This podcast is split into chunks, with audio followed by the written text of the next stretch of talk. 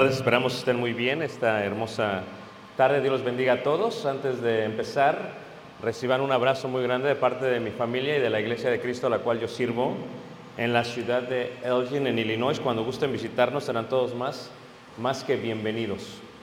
Vamos a tener- estar teniendo una serie, eh, son eh, 12 horas de clases.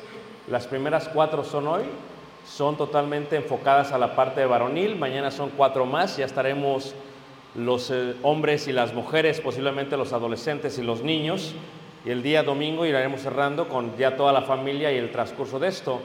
El seminario, por lo tanto, eh, lo que iniciamos el día de hoy eh, va de la mano con lo que se va a llevar a cabo durante todo el seminario. Así que para comprender en total el mensaje, pues se requiere la secuencia para que no haya ningún problema con, con la secuencia del mensaje. Y vamos a iniciar eh, con el tema principal, y el tema principal, como lo pueden ver, es la familia eh, disfuncional. La familia disfuncional. Y vamos a estar en Génesis, vamos a iniciar ahí. Génesis en el capítulo, Génesis capítulo 1. Y vamos a estar ahí en el versículo 26. Génesis 1, verso 26. Muy bien, Génesis 1, en el verso, en el verso 26. Eh, siempre hemos dicho que muchos de ustedes no tuvieron la elección de lo que son el día de hoy. En este caso, todos somos hombres en este lugar.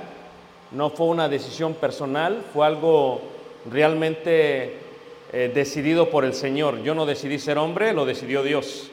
Pero el concepto de ser hombre o lo que llamaremos ser varón, porque hay una diferencia entre ser hombre y la idea principal de varón bíblicamente, es muy amplio. Y eso es algo que no decidimos nosotros. Simplemente Dios decidió que fuésemos varones y con ello ya viene como parte nuestra lo que se va a entender o lo que se va a conocer como una, como una, eh, como una función. Es parte de lo que Dios decidió y al Dios decidirlo ya no lo tenemos nosotros que decidir. Esta palabra realmente se divide en dos. La parte de función, esto es cuál es nuestra función desde que el momento en que nacemos hasta el momento que hemos de morir. Y la palabra disfuncional indica una alteración a la función, indica que dentro de lo que se conocerá como la familia, la familia para funcionar tiene varias funciones porque también tiene varios miembros y cada miembro tiene una función. Si los miembros no llevan a cabo su función, entonces se altera la función o lo funcional que la familia puede ser. Por lo tanto, si nosotros como hombres no tenemos nuestra función, se altera la familia y se vuelve disfuncional. Si la mujer no lleva a cabo su función, se altera y por lo tanto se llega a ser una familia disfuncional. Y nuestros hijos, si no toman su función, se altera y por lo tanto llega a ser una familia disfuncional. Así que tú y yo no decidimos ser varones, hombres, eso lo decidió el Señor. Y eso es lo que vamos a ver primero en Génesis, en el capítulo 1, en el verso eh, 26. Génesis 1, verso 26. Cuando Dios crea al hombre, eh, dice ahí, entonces dijo Dios, hagamos al hombre, dice, a nuestra imagen, conforme a nuestra semejanza, y señoree en los peces del mar, en las aves de los cielos, en las bestias, en toda la tierra y en todo animal que se arrastra sobre la tierra.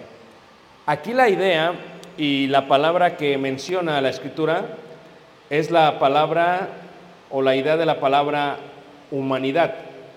Dios lo primero que hizo fue creó la humanidad y con la creación de la humanidad empieza a organizar todo dentro de la idea de lo que vendría a ser familia.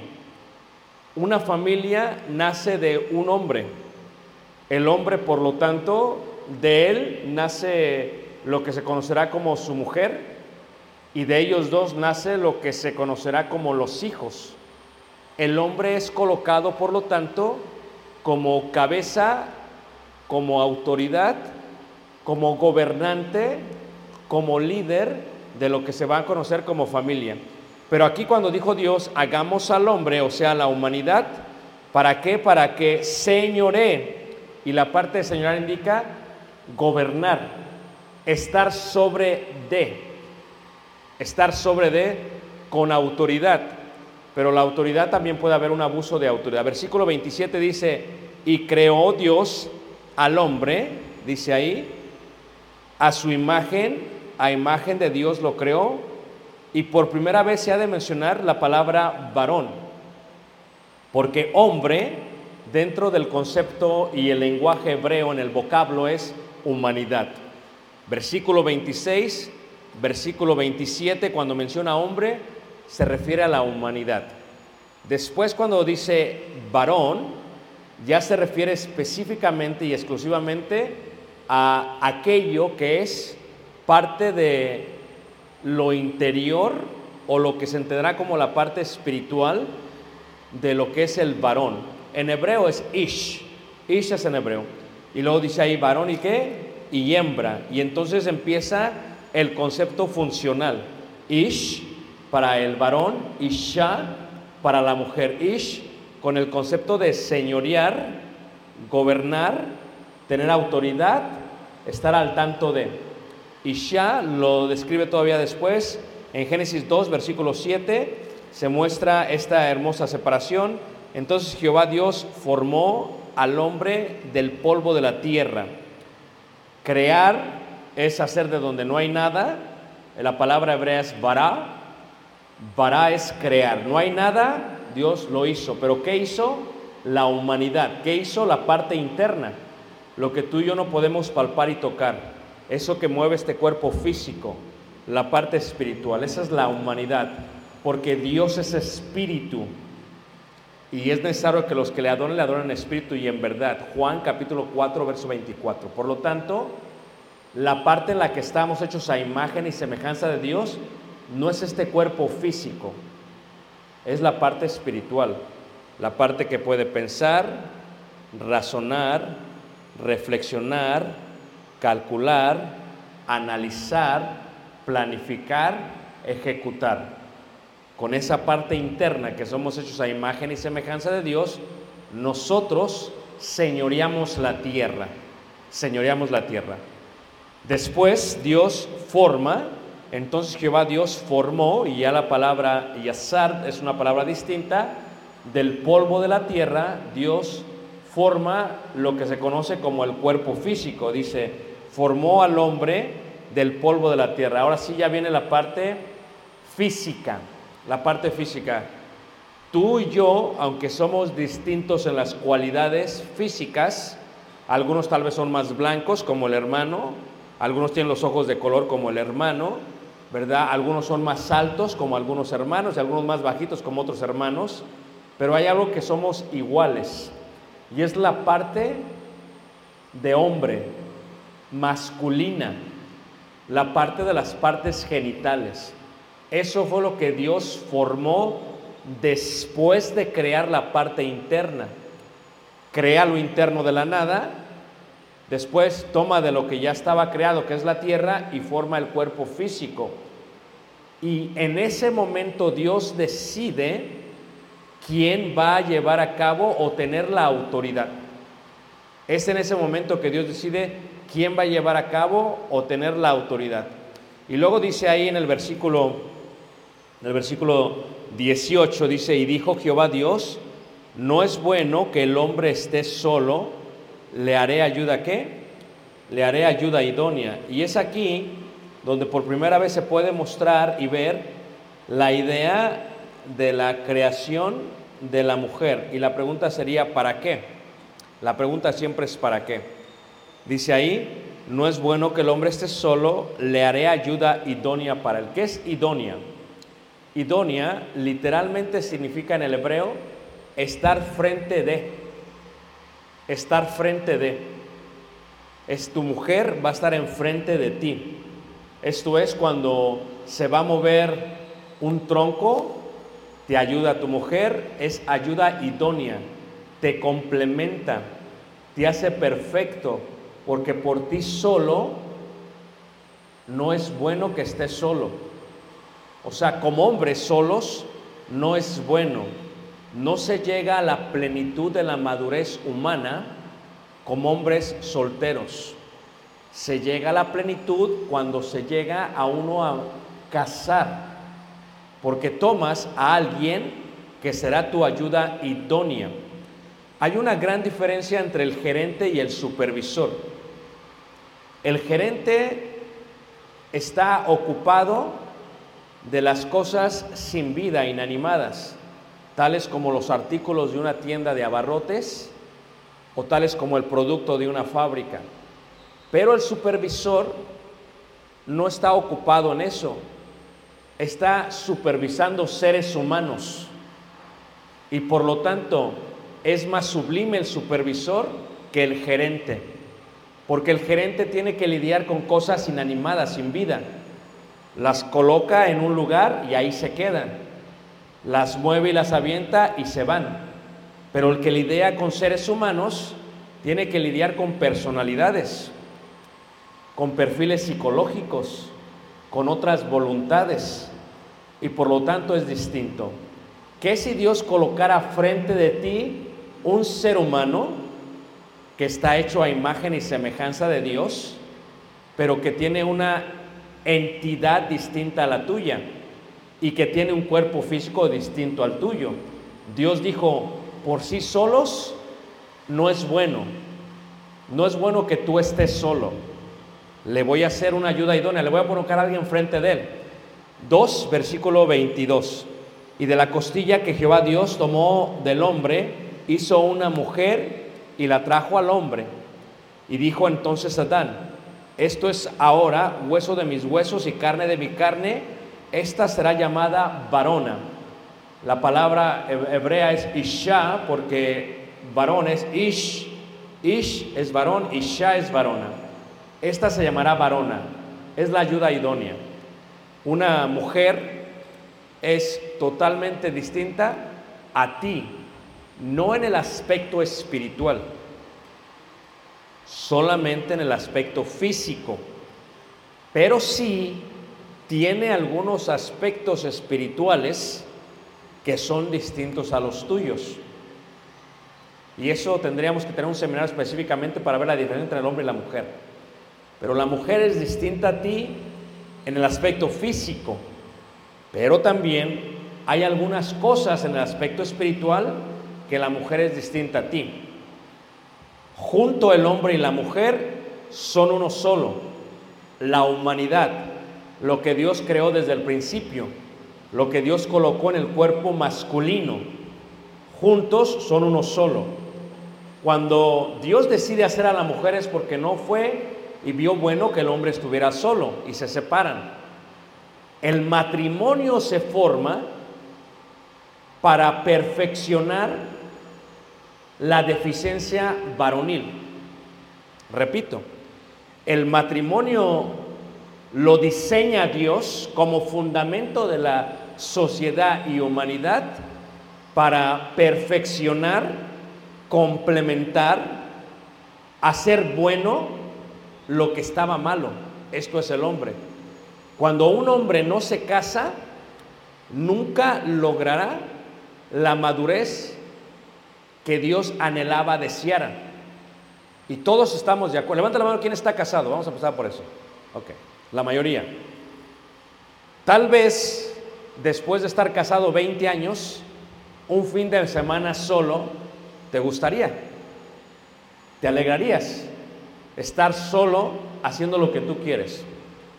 Pero si te quedas más de un fin de semana solo, te empiezas a dar bueno que no es bueno que estés solo. ¿Por qué? Porque vas a necesitar ayuda. Primero empezamos por la parte sencilla, la parte del alimento. Sabemos cuando vemos a un hombre, cuando está casado y cuando está soltero, por cómo se alimenta, por cómo se viste. Sabemos cuando un hombre está casado y cuando está soltero. ¿Por qué? Porque en la parte espiritual la mujer tiene ciertos detalles distintos que el hombre. La mujer es distinta en la parte emocional. Y bueno, dice aquí, este es ahora hueso de mis huesos y carne de mi carne, esta será llamada varona, porque del varón fue tomada. Por tanto, dice ahí, dejará el hombre a su padre y a su madre. Y se empieza a colocar la idea principal de lo que será la familia. ¿Qué es la familia? La familia se compone no de papá y mamá cuando el hombre llega a la madurez, sino del hombre que decide tomar una mujer para hacer una sola carne con él, lo que se conoce como matrimonio. Matrimonio es una decisión totalmente individual. ¿Quién no está casado? Levante la mano una vez más. Ustedes se pueden quedar solteros toda la vida si quieren, pero no van a madurar. ¿Ok? Van a decir que son felices, pero no lo van a hacer. Porque simplemente el hombre por sí solo lleva una vida muy fácil. Número uno. Fácil ¿por qué? Porque como un gerente, lo único que tiene que supervisar o encargarse de es de cosas inanimadas. En el momento que se te coloca un ser humano distinto a ti, con el que ahora tendrás que lidiar, las cosas se vuelven más difíciles. ¿Por qué? Porque ahora tienes un ser humano que piensa distinto que tú, que siente distinto que tú y que está diseñada distinto que tú. Y entonces empiezas a ver la realidad de las cosas. Sabes que no es lo mismo. Creces cuando tienes que lidiar con una mujer y a veces duele la cabeza. ¿Cierto o no, hermanos? Depende cómo les fue a ustedes, no sé. Duele la cabeza. Porque la mujer, como dice el proverbista, es mejor una casa pequeña que una casa grande con un cierto tipo de mujer. O que cuando la mujer es dolor de cabeza, suele ser similar a una gotera dentro de la casa, porque está molestando, molestando, molestando, molestando. ¿Y qué cuando la mujer se quiere rebelar? ¿Cómo tendrás que lidiar con ella como esposo? ¿Qué cuando no te gusta que hace algo que no te parece? ¿Cómo lidias? No puedes madurar si no te casas. Esa es una realidad porque primero no podrás lidiar con otro ser humano todos los días, 24 horas del día, y no podrás tener hijos. Y los hijos te van a dar algo increíble en la vida en cuanto a la madurez. te van a enseñar lo que es verdaderamente el amor incondicional, porque un hombre por sí solo no lo puede comprender en su totalidad. Pero cuando tú no tienes hijos, el paradigma cambia. Un hombre por sí solo no puede entender y comprender en su totalidad lo que significa perdonar, lo que significa tolerar, lo que significa ser paciente. Pero cuando uno tiene hijos, empieza a lidiar con otro ser humano, que Dios lo quiera, se parezca a ti, y empiezas a recobrar la memoria de tu niñez. Y tienes que lidiar con esto. Pero el matrimonio es la idea completa acerca de la familia. Por tanto, dejará el hombre a su padre y a su madre. Si el hombre, y es lo que vamos a estar hablando estas cuatro horas, no entiende esta función, va a batallar toda su vida. ¿Y qué quiero decir con eso? Tú como hombre, cuando te casas, lo primero que tú tienes que entender es que debes de dejar a tu padre y a tu madre. Como hombre, no vas a tomar a tu mujer y te vas a ir a vivir con tu papá y tu mamá. No vas a crecer. Como hombre, puedes estar viviendo con mamá y papá aunque no vivas con ellos, porque hay un cordón umbilical que está entre tú y tus padres. Tienes que cortar totalmente. La idea de dejará, lo que está intentando decir el libro de Génesis es que ya no vas a estar ahí. Vas a quitar esa primera parte de tu vida y vas a entrar a la segunda parte de tu vida. Y vas a formar tu propia familia. Por lo tanto, como varón, si no complaces con esta función, no puedes entonces formar una familia bien. Y créanlo, aquellos que se han casado lo saben, ¿ok? Yo tengo 30 años de casado, ¿ok? Si tú te casas y las primeras semanas sigues siendo con tu mamá, le platicas a tu mamá tus problemas o comparas a tu esposa con tu mamá, vas a tener problemas de por vida. Porque a la esposa no se le van a olvidar las cosas. Y esa es la parte espiritual diferente del hombre. La mujer tiene una capacidad de recordar todo, desde el momento que se casan o aún antes, hasta el momento que mueren. Y si tú estás muy apegado a tu mamá, esto es si el cordón umbilical no se ha cortado, vas a tener muchos problemas. Es más, tres problemas existen en un matrimonio. Uno de ellos tiene que ver con la familia, la familia política. La familia política es uno de los dolores de cabeza más grandes en todo el mundo. Yo doy consejería matrimonial, ¿ok? Tengo más de 20 años dándola, ¿ok? Entiendo completamente que la mayoría de los problemas en un matrimonio son faldas, número uno, otra mujer. Número dos, la familia política.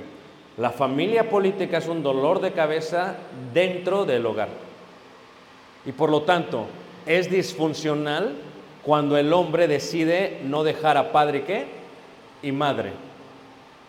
Padre y madre. Por eso, si no puedes vivir aparte, si no puedes rentar un cuarto, entonces no te puedes casar todavía.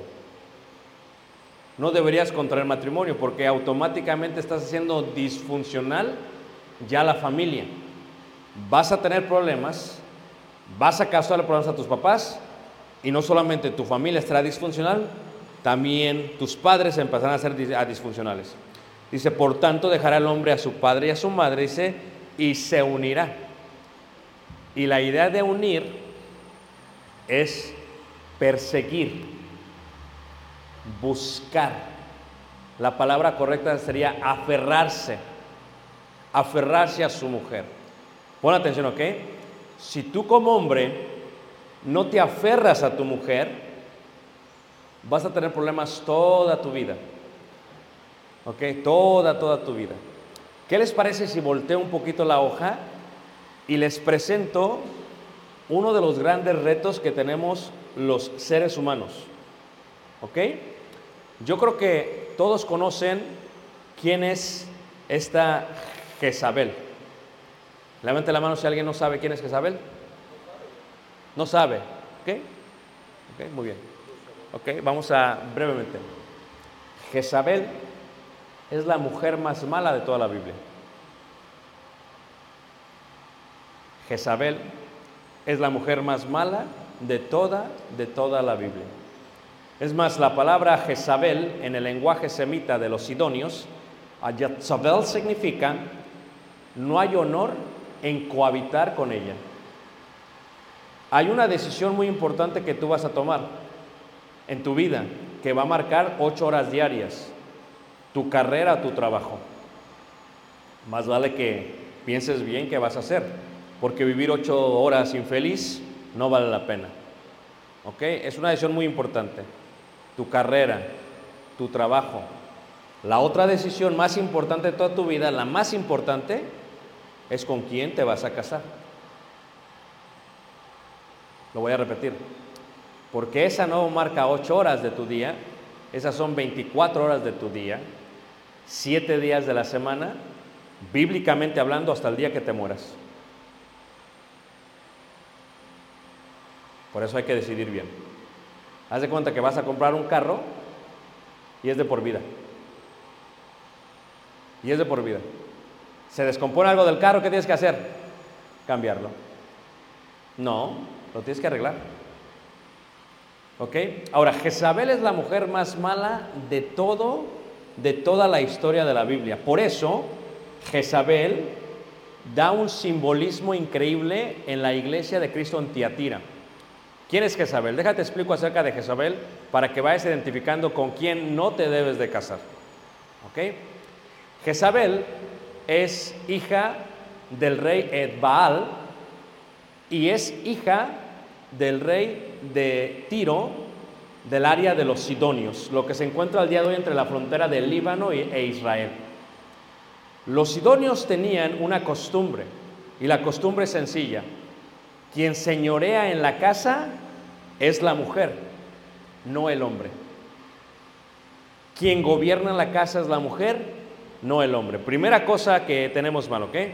Esto es que cuando tú te vas a casar, si la función más importante tuya es señorear, gobernar, luego veremos que esto es amar realmente, si es la función más importante de tu vida, tienes que ver a quién vas a, gobernar. ¿Ok? Si la mujer con la cual te vas a casar viene de una familia matriarcal, va a ser un dolor de cabeza para tu día, para toda tu vida. ¿Entienden el concepto matriarcal? Levante la mano, ¿quién no lo entiende? ¿Sí lo entienden? Ok, lo digo por ellos. Esto quiere decir que quien manda en la casa es la mujer. Pero hay cinco tipos en que la mujer manda en la casa. De una manera muy visual. Y el otro es en forma secreta. La mujer manipula al hombre sin que el hombre se dé cuenta. ¿Ok? Hay un hongo en la parte de las, selvas de África y este hongo tiende a meterse dentro de la cabeza de las hormigas, de tal manera que las puede gobernar. ¿Por qué? Porque el hongo muere si el ser que está vivo se muere. Lo que hace es que lo empieza a gobernar, empieza a hacerlo alucinar y hace que permanezca con mucha vida porque a él le conviene que siga comiendo, que se siga moviendo, porque de esa manera el hombre sigue creciendo. Una vez que la hormiga ya no es utilizada más, el hongo, el hongo la mata y pasa a otro organismo vivo. Esto es, la mujer tiene la capacidad de manipular al hombre sin que el hombre se dé cuenta de ello. ¿Todos me entienden lo que acabo de decir, hermanos? Ok. La mujer puede manipular. Jezabel creció en esta parte de los sidonios. Su desarrollo tenía que ver con una imagen paternal muy débil y por lo tanto una imagen de mamá muy fuerte. Si con quien te vas a casar es matriarcal, tienes que ponerle el alto ahí, los frenos y empezar a pensar qué dolor de cabeza te puede causar. Porque el desarrollo de Jezabel ocurre de esa manera. Número dos, el desarrollo de Jezabel ocurre porque Jezabel era no solamente idólatra, pero Jezabel también era totalmente impura hablando sexualmente. ¿Ok? Ahora, todos conocemos lo que es la idolatría. La idolatría es, tomas un día, un artículo o una cosa y la haces mayor que Dios y le sirves de esa manera. Bueno, Jezabel y los sidonios tenían una idolatría y la idolatría era Baal, un dios que tiene parte de la cabeza como buey, como toro, y el cuerpo como un ser que, como un ser humano. Cuando tú estudias arqueología y empiezas a ver eh, en la arqueología cómo son, te das cuenta, y esta es una figura que se encuentra, ¿verdad?, cerca del valle de Jezreel, de lo que era Baal. ¿Por qué? Porque para los Baales, para la religión Baal, la fertilidad era lo que movía su religión. Esto es muy común entre los antiguos, ¿ok? Por lo tanto, cuando vemos a esta eh, Jezabel, adora al dios Baal, pero también adora lo que se conoce como la diosa Acera, la diosa de la fertilidad. Y siendo la fertilidad, aquí hago una pausa brevemente, hablaremos más de esto al final de la clase, la debilidad más grande que tú y yo tenemos como hombres es la mujer. Son las faldas. Es más, esto es una estadística ya hecha. Y siempre hay gente, aunque no lo creas, ya sean ingleses o americanos, estadounidenses, que hacen sus estadísticas. ¿Por qué? Porque viven en un pueblito allá en, en- en Inglaterra o en Gran Bretaña o viven en un pueblito de Estados Unidos y no tienen nada que hacer y hacen estadísticas. Está comprobado que el hombre en lo que más piensa después del dinero es en la mujer. ¿Todos me están entendiendo? La mujer es el punto débil del hombre. Pero por eso no es bueno que el hombre esté qué? Esté solo. Y cuando hablamos de esta Jezabel, parte de su religión de Baal es la impureza sexual. Esto es, aquellos que han estudiado bien la religión de los Baales saben que lo que ellos hacen es que tienen orgías, eh, cometen pecados sexuales y por lo tanto son sus prácticas normales dentro de su religión. Pero había un problema. Cuando ves la historia de Jezabel, en los carruajes que se gobernaban en Sidón, se labraban muchas veces con cosas sexuales, porque los sidonios creían que si tú colocabas pinturas o labrabas en tu carruaje ciertas imágenes, atraerías la fertilidad, la cual reinaría en tu hogar. Y esa era Jezabel. Jezabel era idólatra y a Jezabel le gustaba hacer lo que ella quería hacer con cualquiera. Hablaremos un poquito más de Jezabel mañana también, pero ¿por qué no funcionó el reino de Acab? Porque Acab no tuvo su función, Jezabel estaba gobernando. Y había un pequeño problema con este Acab. Acab era frígido. Y eso es un gran problema en el aspecto matrimonial. ¿Ok? Como hombres, esto es lo que va a pasar, ¿ok? Tú llegas a los 11 años, 12 años y empiezas fuertemente con la pubertad.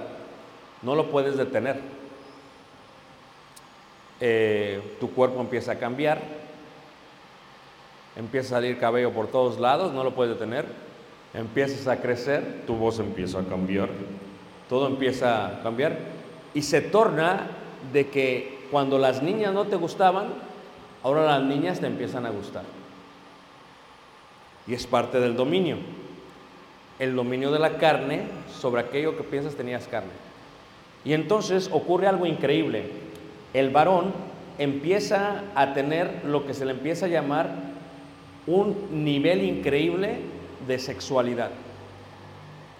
Por eso Pablo, cuando escribe la carta de Corintios, primera carta de Corintios, capítulo 7, dice, en cuanto a las cosas que me escribisteis, bueno les tenía al hombre no tener mujer.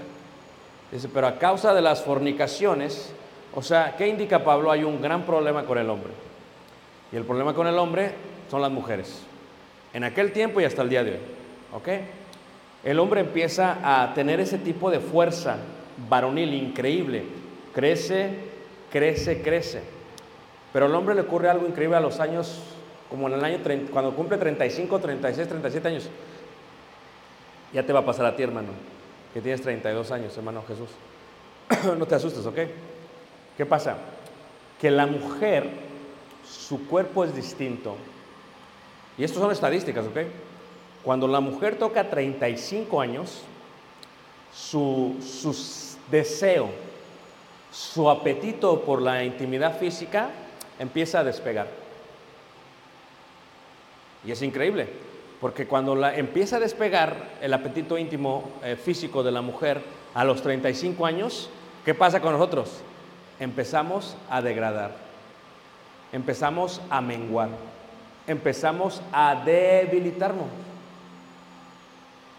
¿Y cuál era el problema con esta Jezabel? Ese era un gran problema. El problema es que sus prácticas idóneas de los bailes es esto. ¿Tú crees que no hay promiscuidad en la mujer? Porque por mucho tiempo se decía que la parte era promiscua solamente por parte del varón. Pero ahora te puedes dar cuenta que la mujer es tan promiscua que el varón, solamente que no se había visto tan públicamente como se ve el día de hoy. Y ese es un gran problema. Por lo tanto, el desarrollo de Jezabel es matriarcal, el desarrollo de Jezabel es idólatra y el desarrollo de Jezabel también viene a ser la parte de impureza sexual. Esta parte sexual. Pero cuando Jezabel tiene que someterse, que es parte de la función de la mujer que miraremos mañana, hay un problema. Porque si tú tienes que dirigir, si tú tienes que gobernar, si tú tienes que emplear tu autoridad, ¿cómo lo puedes hacer? Cuando una mujer no se quiere sujetar. Ese es un gran problema.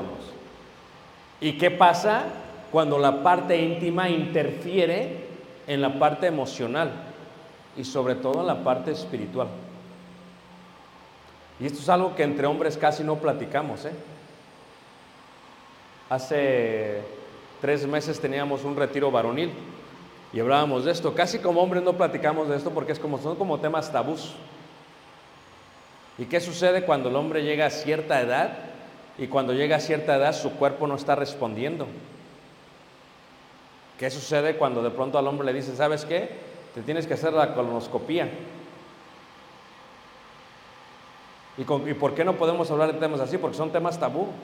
No solamente dentro de la cultura latina, en nuestra parte latina, en la parte hispana, pero dentro de la iglesia. ¿Qué hombre le dice a otro hombre, sabes qué? Me van a hacer la colonoscopia, ¿me puedes acompañar porque no puedo manejar de regreso? Eso no se ve. ¿O qué hombre le dice a otro hombre, sabes qué? Estoy teniendo problemas con la intimidad física, ¿me puedes ayudar? Estoy frígido, ¿hay un problema con eso? ¿Quién habla de eso, hermanos? O sea, son temas tabús, pero son temas que afectan en la parte emocional de un varón y que tienen que ver con la función de un hogar. Porque la función de un hogar tiene que ver con ello. ¿Quién era Jezabel? Ese era el tipo de mujer que era Jezabel. Jezabel era mala, era malísima, y Jezabel también era idólatra, y por ser idólatra tenía un gran problema. Por eso cuando vemos Apocalipsis, mira, vemos Apocalipsis en el capítulo 3, miramos un gran problema congregacional que se coloca con el símbolo de esta Jezabel. Fíjate cómo dice ahí Apocalipsis capítulo 3, capítulo 2, eh, perdón, versículo, versículo 20. Fíjate cómo toma ese simbolismo. Por lo tanto, ¿qué es lo que le atrae a los jóvenes? La mujer, no su intelecto, sino el atractivo visual porque estamos diseñados de esa manera. 80% somos visuales, 20% somos emocionales, sentimentales, románticos. ¿Ok? y nuestra función como hombres se ve turbada cuando la parte atractiva entra. El único hombre que tenía el corazón conforme a Dios, David, ¿qué fue lo que hizo que cayese? Una mujer. El hombre más fuerte de entre el libro de los jueces, ¿por qué cayó? Por una mujer. Y el primer hombre creado, ¿por qué cayó? Por una mujer. ¿Cómo le haces tú para que ni el intelecto, ni la fuerza, ni el corazón puedan impedir que hombres no caigan por la mujer? ¿Cómo le haces tú para que esto no lo haga un ser humano disfuncional dentro de la familia? Aquí cuando vemos, por ejemplo, a esta Jezabel, en el capítulo 2, en el versículo 20, dice, pero tengo unas pocas, unas pocas cosas contra ti que toleras, que esa mujer Jezabel, que se dice profetiza, enseñe y seduzca, dice, a mis siervos a fornicar y a comer sacrificado a los ídolos. Fíjate cuántos años han pasado, ¿ok? Desde Jezabel, siete, séptimo siglo antes de Cristo, primer siglo, han pasado 800 años. Y el símbolo de la mujer más mala todavía se puede ver en, en, en la iglesia de Cristo en Tiatira. ¿Cómo es tu mujer? O pregunto mejor, ¿cómo es tu suegra? ¿Me permites? ¿Cómo es tu suegra? O si tu mujer viene de un, una familia disfuncional, es muy probable que tu matrimonio, aunque se convierta a Cristo, batalle siendo una familia disfuncional. Porque hay algo que es difícil de arrancar. ¿Quiénes somos desde pequeños? ¿Cómo es tu suegra? ¿Tu suegra manipulaba a tu suegro? ¿Cómo es tu suegro? ¿Callado? ¿Introvertido? ¿Hablan mal de él? ¿Lo mangonean? ¿Lo mueven de aquí para allá? Eres joven, no te has casado. Te invitan a comer a su casa. Observa, no digas nada. Mira cómo tu futura suegra trata a tu futuro suegro. Mira cómo le habla. Mira cómo le sirve. Mira cómo lo sienta a la mesa. Porque hemos visto a veces que hasta la mujer le dice al hombre, ahí no te sientas, te sientas acá. Y el hombre se levanta y se sienta donde dice la mujer. Hemos oído a mujeres que le dicen al hombre, cállate la boca, enfrente de otras personas. Una vez estaba en una iglesia. ¿A quién le gustan las historias? Levante la mano. ¿A quién le gustan las historias? Porque son chismosas lo que le gustan las historias, pero ahí va, ¿ok? okay. Una vez estaba en una congregación en el Estados Unidos y cuando acabamos literalmente el evento, este grupo de hermanos que ha venido de otra congregación se iban a sacar una foto, una foto enfrente como grupo. Pues la hermana, que asumo era la esposa del predicador, estaba dirigiendo a todo el grupo. Y yo estaba solamente parado viendo cómo lo hacía. Y me percaté de que le dijo lo siguiente, muévete tú acá, hermanos ya mayores, ¿eh?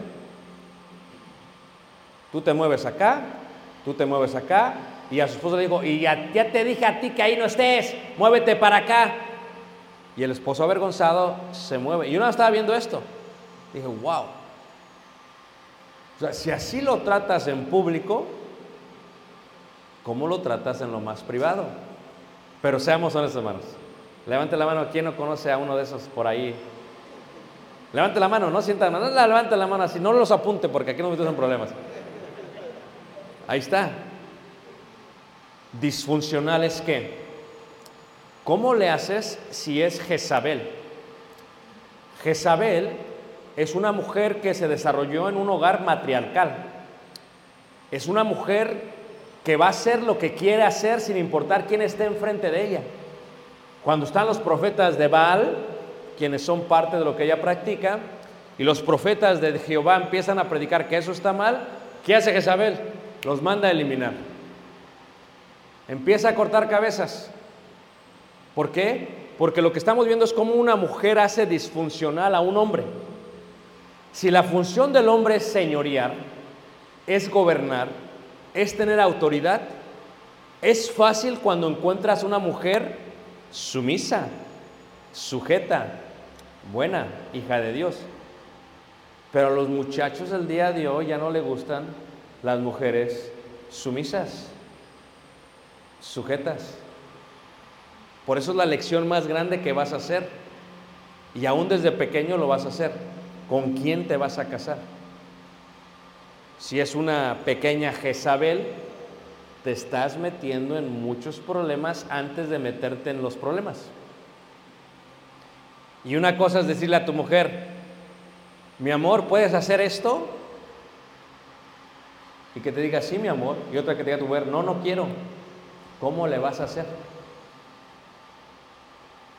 Quiero que le pienses. ¿Cómo le vas a hacer para gobernar?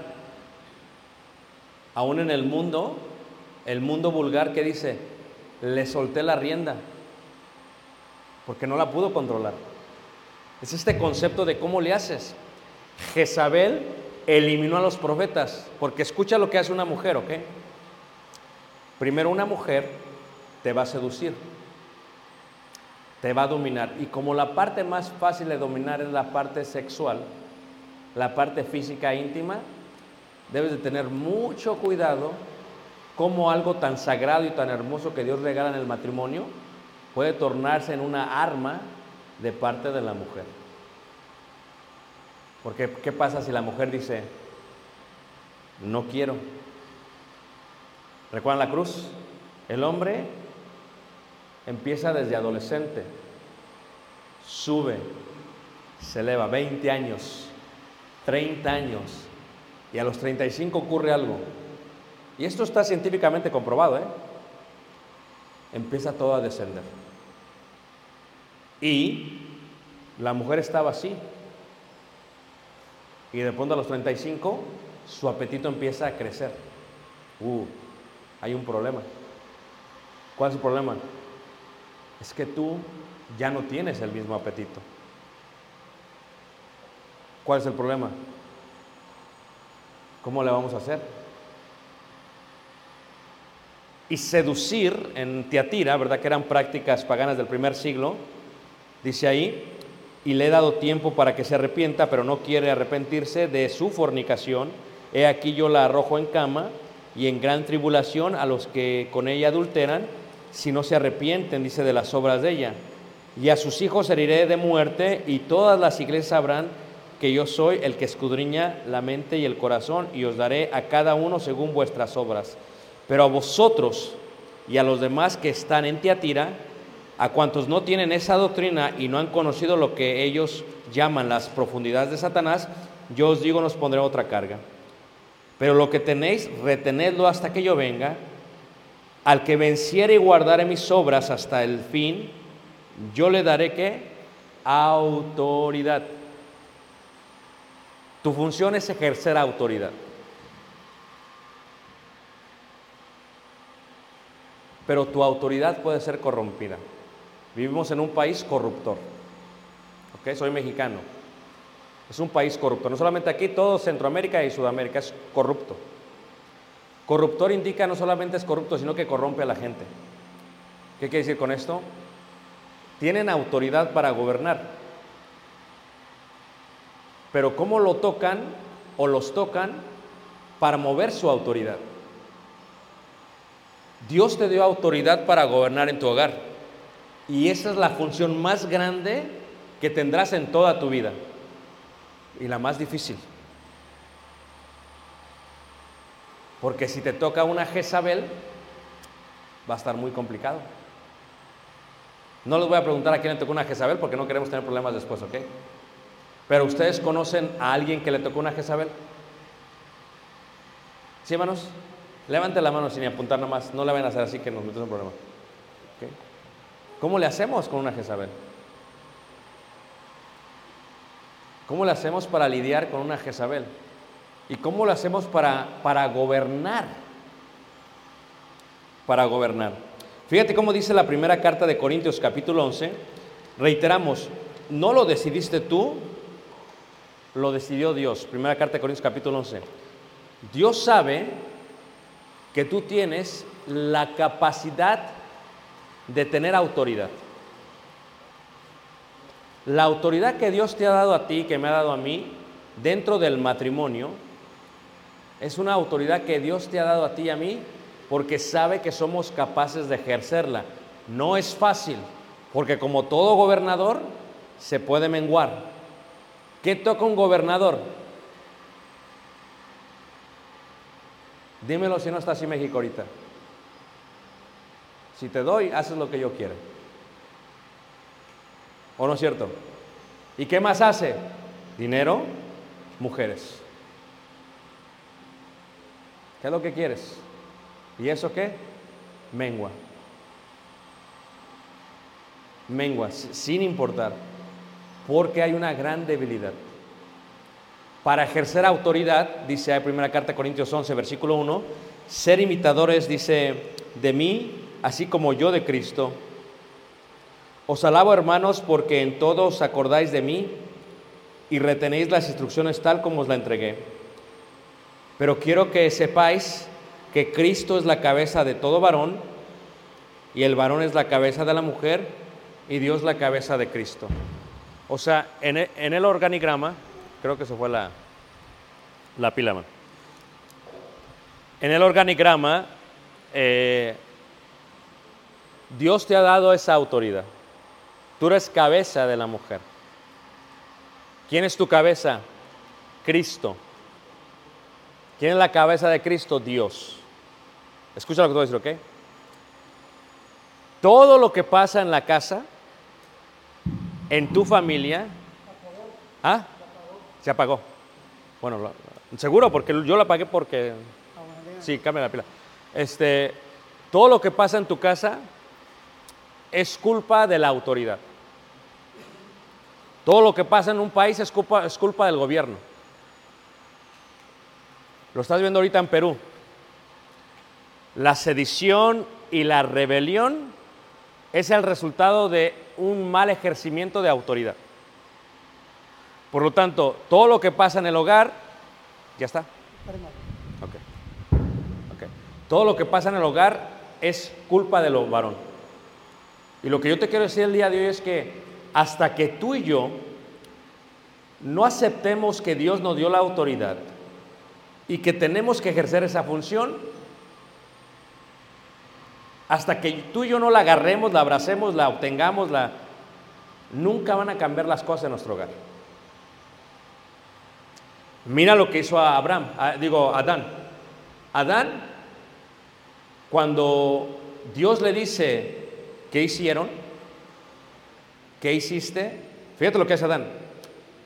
La mujer. Una de las cosas que matan nuestra función son las excusas. La idea principal de nunca querer tomar nuestra responsabilidad y de echarle la culpa a alguien más. Le dice Dios, ¿qué pasó? Le dice Adán, la mujer. Y fíjate cómo lo hace Adán. La mujer que tú me diste. O sea, ahora es culpa de Dios. Primero es culpa de la mujer y luego es culpa de Dios. Cuando Abraham, Adán había dicho antes, esta es carne de mi carne y hueso qué?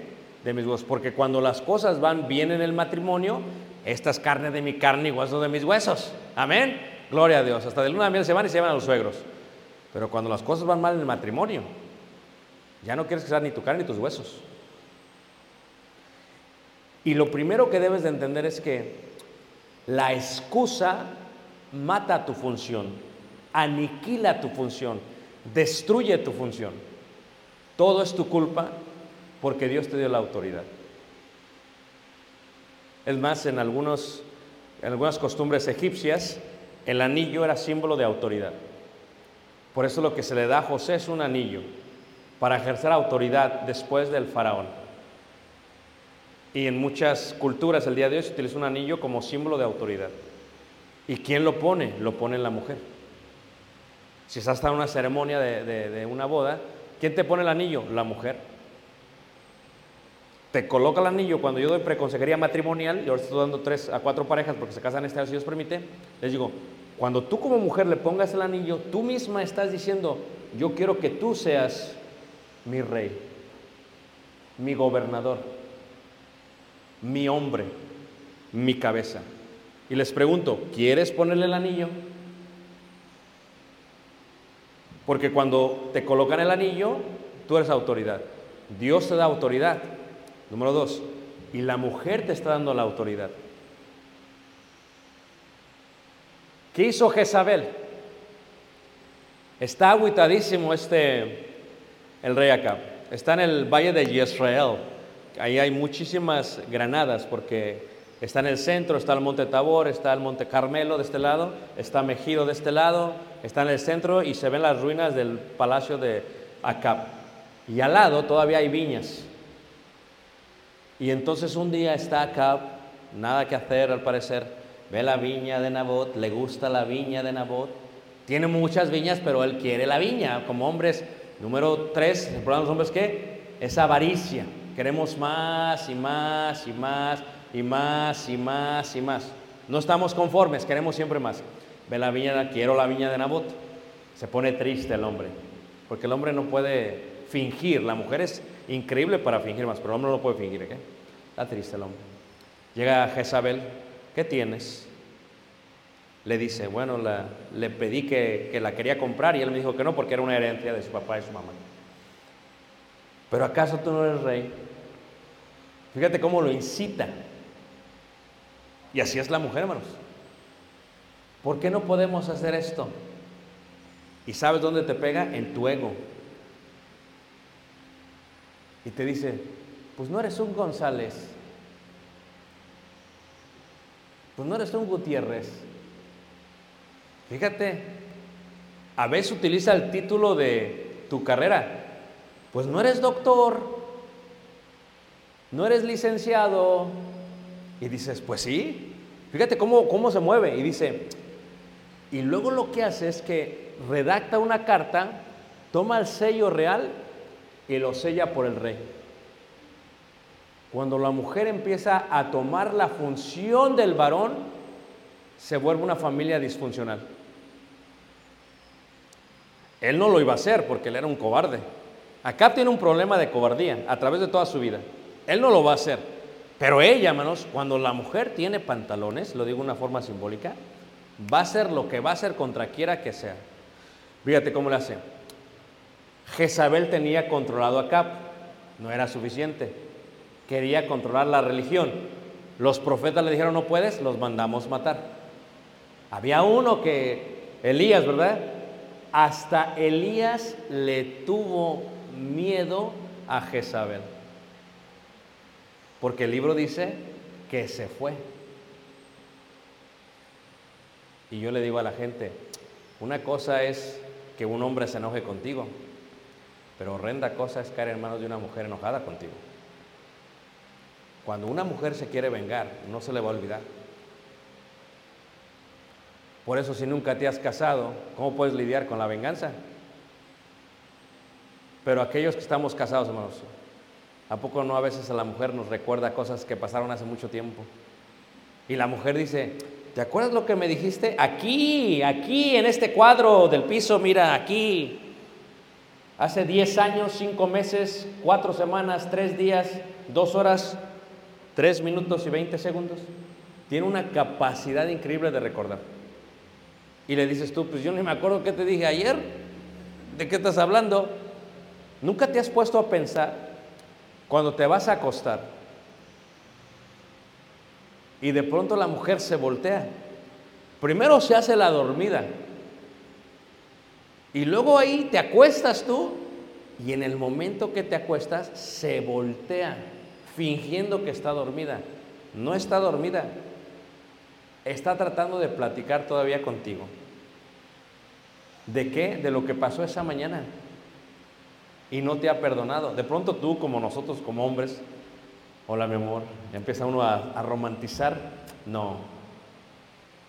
Y a veces ni sabes por qué están enojadas. ¿De qué te enojaste?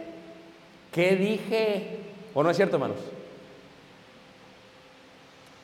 Jezabel dice, no te la da, y hace la carta, la manda, y mandan matar a Nabot y toma la viña, y viene el profeta y le dice, acabas de cometer un gran error. Permitiste esto, que tu mujer te incitara a hacer esto, esto y esto y esto, esto te va a pasar a ti y eso le va a pasar a ella. Una familia disfuncional se puede ver desde el momento que la autoridad deja de ser, porque ella quería no solamente impureza sexual, ella quería idolatría que no iba conforme a ello. Pero te digo, una mujer puede manipular de esa manera. Entonces, como hombres, ¿qué podemos hacer? Dios te dio la autoridad, ella te dio la autoridad, y aquí está el secreto, ¿ok? El amor es la fuente de autoridad. Dice aquí en Corintios, porque, pero quiero que se, sepáis que Cristo es la cabeza de todo varón, y el varón es la cabeza de la mujer, y Dios es la cabeza de quién? De Cristo. Y luego sigue diciendo en el próximo versículo. Todo varón que ora o profetiza con la cabeza cubierta afrenta su cabeza. Pero toda mujer que ora o profetiza con la cabeza descubierta afrenta su cabeza. Porque lo mismo es que si se hubiese rapado. Porque si la mujer no se cubre, que se corte también el cabello. Y si le es vergonzoso a la mujer cortarse el cabello o raparse, que se cubra. Porque el varón no debe cubrirse la cabeza, pues él es imagen y gloria de Dios. Pero la mujer es gloria del varón. Porque el varón no procede de la mujer, sino la mujer del varón. Y tampoco el varón fue creado por causa de la mujer, sino la mujer por causa del varón. Por lo cual, la mujer debe tener señal de qué? De autoridad. Todo lo que pasa en tu casa es tu culpa. Todo. Número tres, una cosa que mata tu función es la comodidad. Y este es un problema en la iglesia de Cristo hoy en día, ¿ok? Muchos hombres nos gusta estar cómodos. ¿Por qué no nos involucramos en la iglesia? Porque estamos cómodos. ¿Por qué no involucramos a la familia? Porque estamos cómodos. La comodidad mata, ¿eh? Mata, mata la función del varón. ¿Y qué es lo que pasa? Cuando tú ves algo mal dentro de tu hogar, dentro de tu matrimonio, la comodidad nos mata porque preferimos, decía el buen comediante, evitar la fatiga. Es que si yo le tengo que decir a mi esposa algo, va a ser una pelea. Si yo le tengo que decir a mi hijo algo, va a haber una pelea. Entonces, ¿cómo le hago? ¿Cómo le hago yo para que esto suceda? Tienes tú que salir de esa comodidad y decirle a esa persona, a tu cónyuge, lo que está bien y lo que está mal. Y esto solamente se puede hacer a través del amor. Fíjate cómo dice ahí Hebreos en el capítulo 12, Hebreos capítulo 12, en el versículo, Hebreos 12,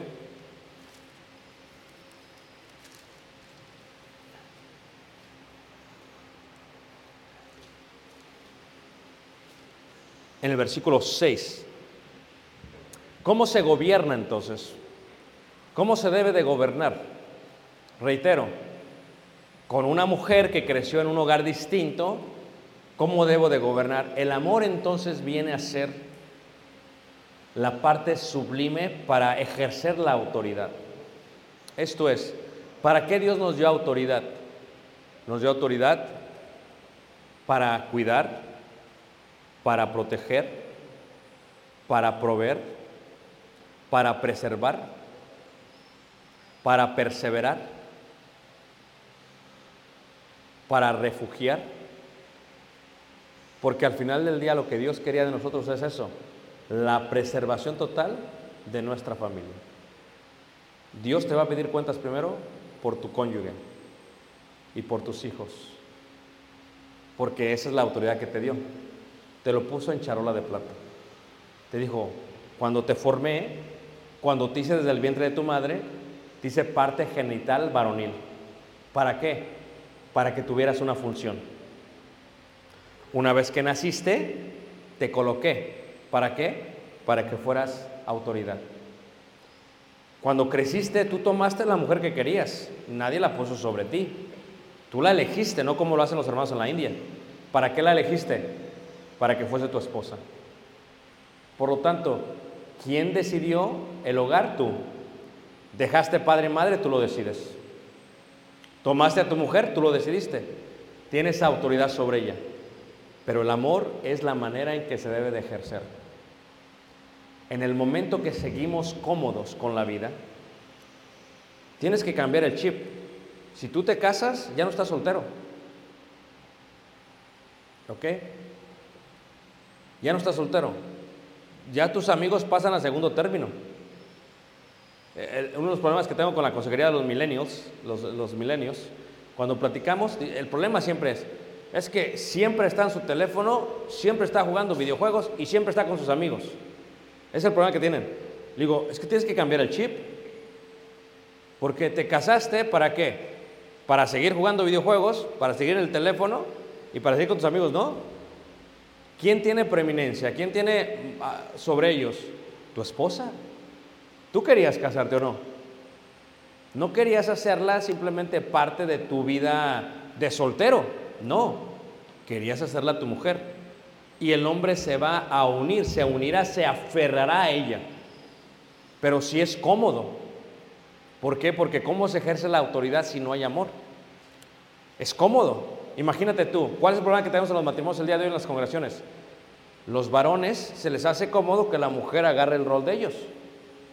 Si ella hace su función, ellos están cómodos. ¿Por qué? ¿Quién tiene que disciplinar? Ella. ¿Qué pasa? Ella. ¿Cualquier problema? La mujer que me diste. Y a veces cuando hablamos con algunos hombres en la congregación me dicen, no es que si usted conociera a mi esposa, la misma excusa de Adán.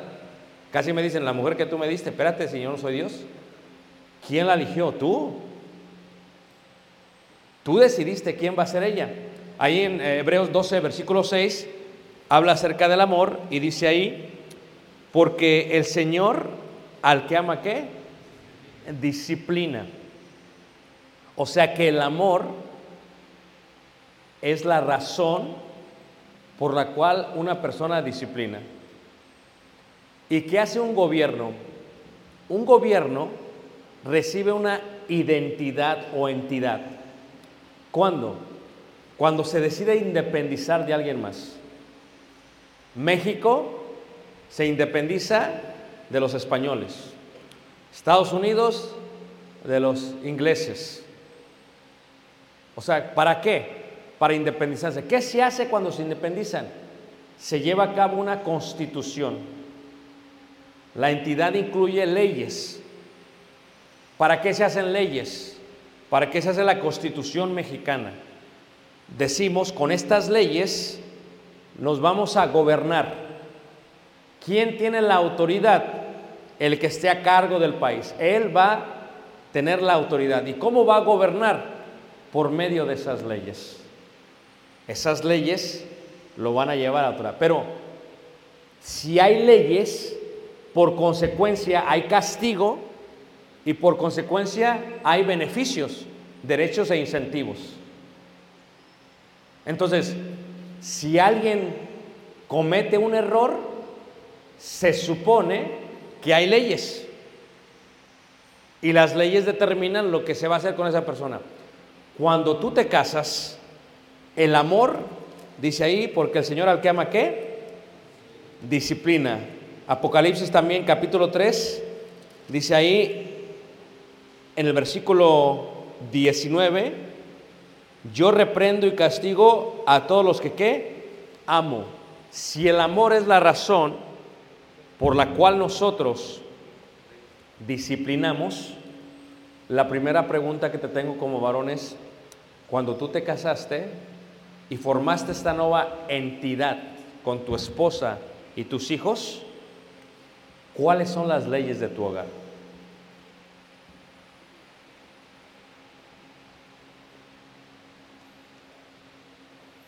Repito, ¿cuáles son las leyes de tu hogar?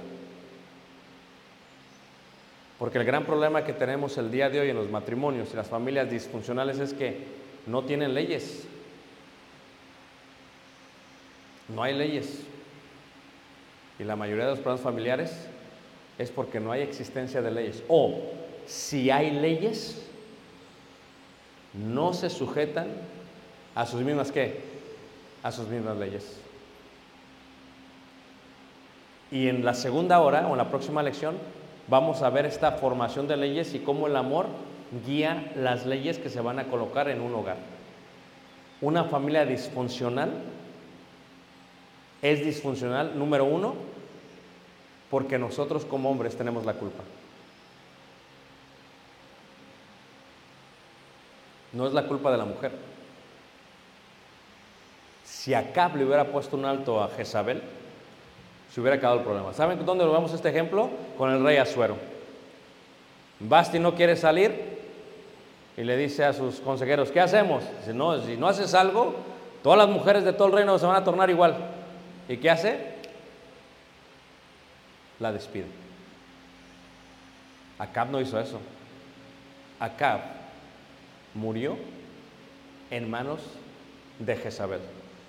Aunque Jezabel no lo mató directamente, lo mandó matar indirectamente con su forma de vivir.